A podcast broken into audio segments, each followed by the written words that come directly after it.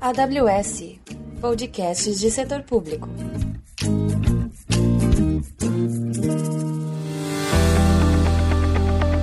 Bem-vindos à trilha de setor público da AWS Brasil. Eu sou Melissa Ravanini, arquiteta de soluções. E eu sou Amanda Quinto, também arquiteta de soluções. E nessa trilha mostraremos os desafios dos clientes de governo, educação e organizações sem fins lucrativos, que são os clientes atendidos pela área de setor público da AWS. Nós estamos aqui com o João, que faz parte do programa de Disaster Response ou Resposta a Desastres. João, conta para o nosso ouvinte o que você faz e explica para ele o que, que é o programa de Disaster Response. Olá a todos, eu sou o João Rocha. Eu vou contar para vocês hoje um pouco sobre o que faz o programa de Disaster Response. Bom, em primeiro lugar, é um programa que cuida desde a preparação até a resposta a desastres naturais. É um programa criado em 2018 pela AWS e tinha três principais objetivos. O primeiro deles é apoiar a,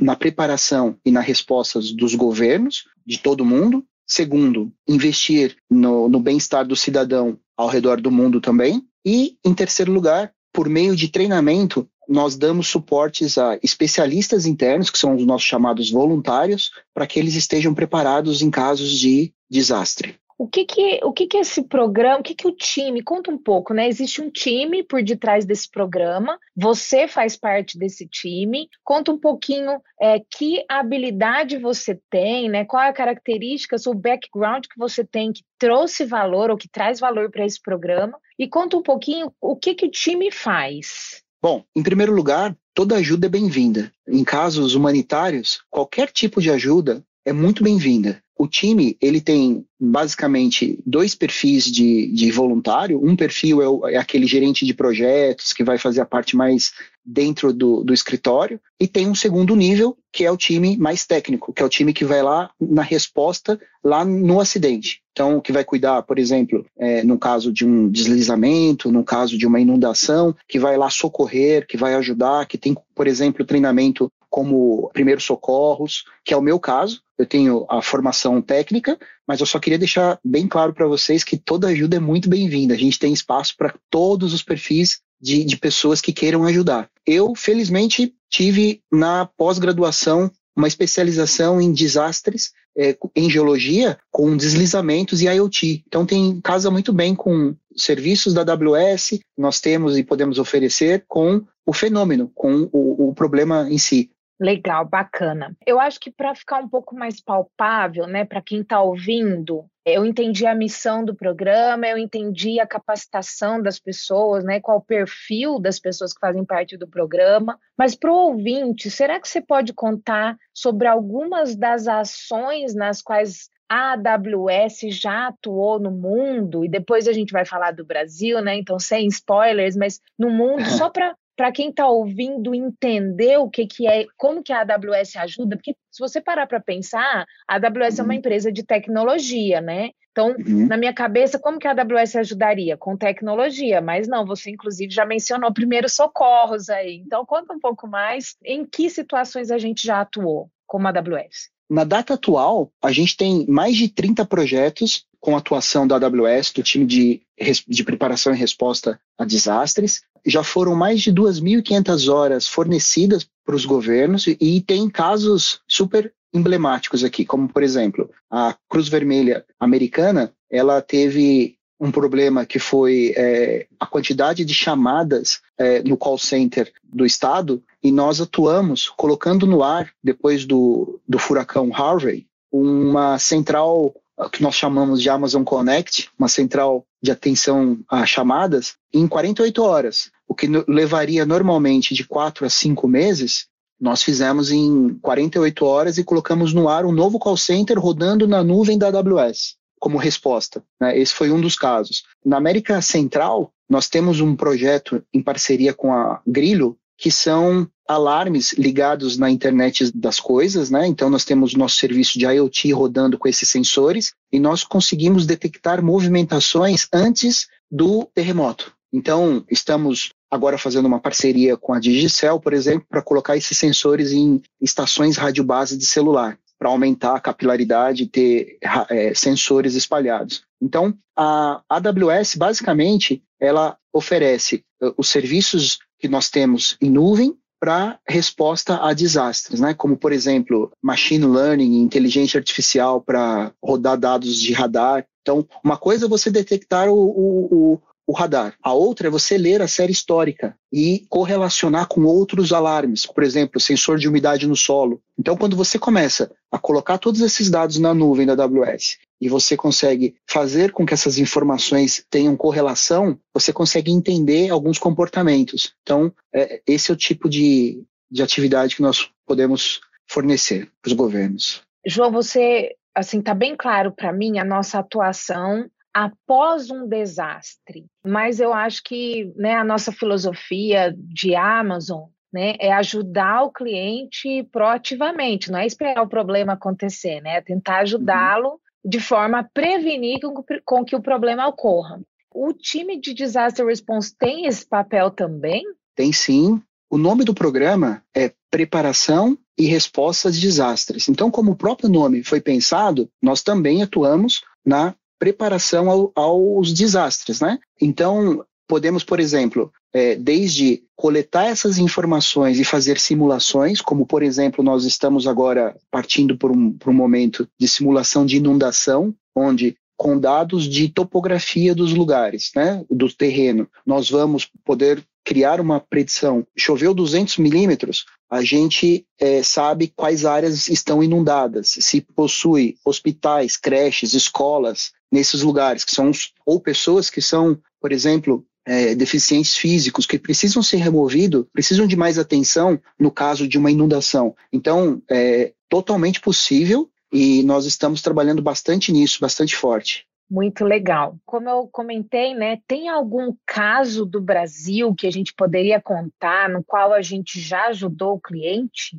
No Brasil, nosso primeiro caso de atuação em resposta foi em Petrópolis. As fortes chuvas agora do início do ano, elas trouxeram mais de 200 mortes ao, ao município de Petrópolis. E Petrópolis sofreu bastante com as enchentes, deslizamento, houve uma série de fenômenos lá e que resultaram nessas mortes. E nós atuamos de maneira proativa. Nós tivemos pessoas em campo, entendemos algumas necessidades, fizemos algumas sessões de working backwards, né, que seria entender quais são as, os, os principais pontos importantes para o município, categorizar, ranquear e começar a trabalhar no que faz mais sentido para eles. Então, por exemplo, ajudamos o município a criar uma metodologia para fazer o pagamento do aluguel social. E como foi essa, essa criação da metodologia? Nós fizemos voos com drones, mapeamos toda a área de deslizamento e cruzamos isso com o cadastro de imóveis, que é o mesmo usado para geração de IPTU, por exemplo, para saber quem estava nessas áreas atingidas. E com isso, o município pode, por exemplo, identificar quais são as famílias que devem receber o aluguel social. Essa é uma causa extremamente nobre. Teve outros casos, como, por exemplo, cálculo de volume de terra oriunda do deslizamento para poder fazer remoção com uh, escavadeiras e com uh, caminhões. Quantos caminhões para cada lugar? Né? Então, fizemos, ajudamos o município a fazer esses cálculos, entre outras coisas. Parte da missão do setor público é a gente ajudar a população do nosso país de alguma forma. Então, deve ser muito gratificante trabalhar num projeto como esse impactante ver o resultado do nosso trabalho, ajudando o cidadão, especialmente um cidadão numa situação de carências, né, de, de necessidades ali muito, muito graves, muito críticas. Você gosta... tem outro do Brasil que você gostaria de citar, João? Sim, tem outros estados da federação que nós estamos trabalhando. Um deles está mais avançado. Temos conversado sobre um plano de contingência usando tecnologia para as fortes chuvas que vem no próximo ano. Então, em breve teremos mais novidades aí positivas de ajuda aos estados do Brasil. Excelente, trabalhando proativamente, né? João, não posso deixar passar você para Amanda sem te perguntar sobre parceiros. Eu tenho, quem me conhece sabe que eu sou apaixonada pelo time de parcerias, pelo apoio que nossos parceiros nos dão. E eu entendo que existe também parceiros no mundo que ajudam e entram junto com a AWS em resposta a desastres. É isso mesmo? É isso mesmo, perfeito. Nós contamos com os parceiros, inclusive eu gostaria de abrir uma chamada para mais parceiros que queiram trabalhar nesse caso de desastre natural, né? E porque nós temos muitas oportunidades para os parceiros e eles são muito importantes porque são pessoas extremamente capacitadas, né? Os parceiros podem fazer as migrações, os parceiros podem lidar com as consoles da nuvem, né? Com as habilitações de serviço. Então, os parceiros são extremamente bem-vindos e o, o programa contempla uma certificação para esses parceiros. Então, os parceiros que queiram trabalhar, eles podem é, se certificar para trabalhar em preparação e resposta a desastres. Nós temos uma competência para isso. Inclusive, no nosso site tem lá os parceiros no mundo que já possuem essa competência e é algo que os novos parceiros podem trilhar. São super bem-vindos. Ô, João, eu fiquei me perguntando o que, que o parceiro ganha com isso. É claro, ele vai criar um relacionamento com o cliente, ele vai ter um case muito legal para contar, mas assim, é, uhum. ele ganha alguma financeiramente, alguma coisa? Como que funciona isso?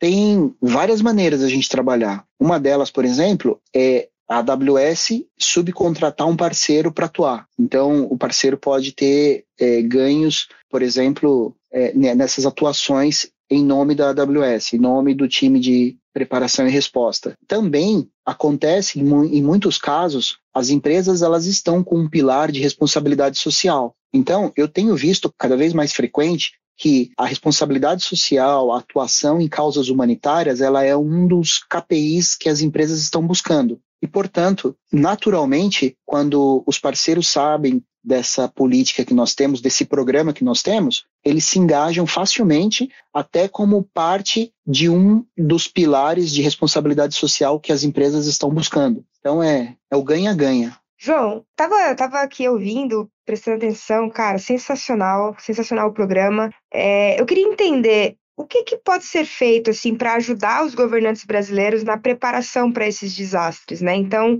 entendi que a gente pode trabalhar com parceiros, que a AWS vem apoiando né, essa, essa iniciativa aí de uma maneira bem, bem interessante, mas o que, que a gente pode fazer assim para ajudar os governantes brasileiros nessas preparações antes do desastre acontecer? Do ponto de vista dos parceiros, nós podemos criar os projetos, por exemplo, de simulação, de uso de dados, de machine learning, de inteligência artificial. Então, é possível apoiar a iniciativa pública a usar esses dados. Em muitos casos, esses dados existem. Né? Eu tive conversando com alguns órgãos na América Central, por exemplo, os dados estavam disponíveis, mas os dados, como eles não estão no mesmo formato, eles não estão na nuvem, eles não receberam tratamento, esses dados eles não estão disponíveis para tomar decisão. Então, é possível olhar séries históricas e é possível compreender o futuro olhando para os dados que eles têm. Esse é um dos pontos. E também o trabalho voluntariado. Então, se engajar com o voluntariado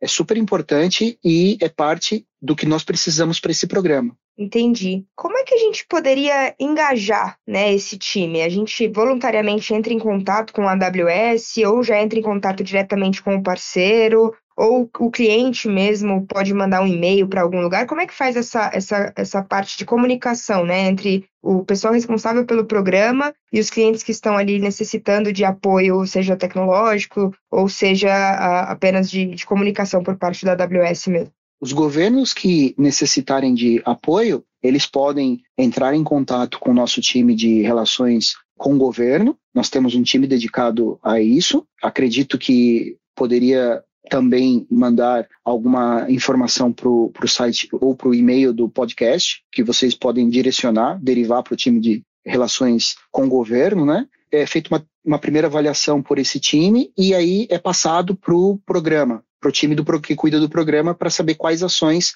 a gente vai adotar. Então, pode ser feito dessa forma, por exemplo, de uma maneira oficial.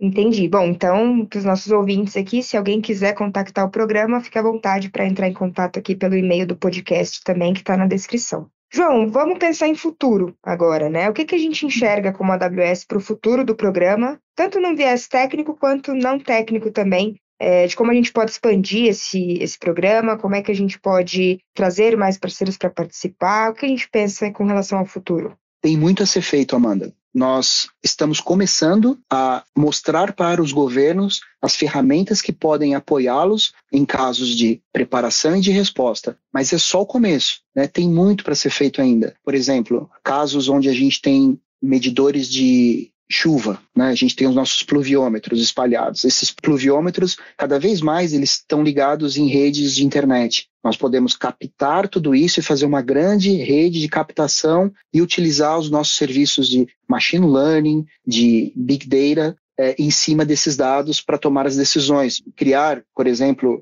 é, dashboards em cima dessas informações. Tem muita coisa para ser feito do ponto de vista técnico. Só para você ter uma ideia, Hoje, a gente utiliza muito os drones para fazer tomada de fotografias aéreas das áreas afetadas e muito disso é visual. Então, nós estamos trabalhando em cima de uma metodologia que vai melhorar as precisões das informações levantadas com drone. Só para você ter uma ideia, de 10 a 30 metros de erro, a gente está reduzindo para uns 3 centímetros, o que possibilitaria, por exemplo, utilizar essas informações para engenharia. Então, num caso de desastre, o pós-desastre seria a recuperação da área. E muitos desses dados precisam ser usados para engenharia. Então, nós estamos trabalhando em novos fluxos de trabalho para melhorar essas precisões, como alguns exemplos. E nesse projeto, né, vocês utilizam algum tipo de tecnologia de GPS para que vocês consigam é, localizar esses desastres? Algum tipo de tecnologia voltada para a localização? Sim, Amanda, usamos. Só para você ter uma ideia, os drones eles possuem um GPS embarcado.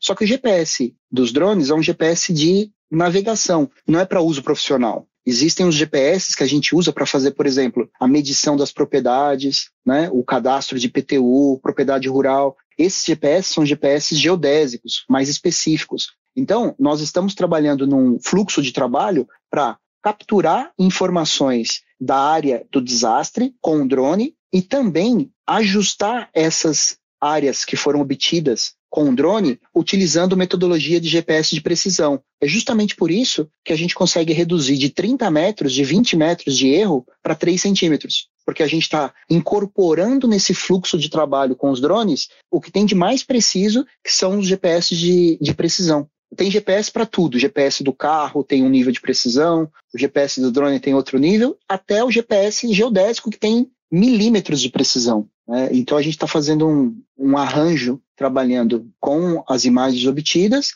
e melhorando o posicionamento. João, acho que você deu exemplos muito práticos de como a tecnologia pode ajudar os nossos governantes é, a melhorar e a, a prevenção a, a potenciais desastres no nosso país. Espero que os nossos governantes estejam ouvindo, tenham ideias e decidam implementar e de preferência com a gente, né? Então, muito obrigada novamente pelo seu tempo, obrigada a todos os ouvintes por acompanharem a trilha de setor público do podcast da AWS Brasil. E não se esqueçam, dúvidas ou sugestões de temas, enviem um e-mail para o endereço que estará no texto do podcast e até a próxima.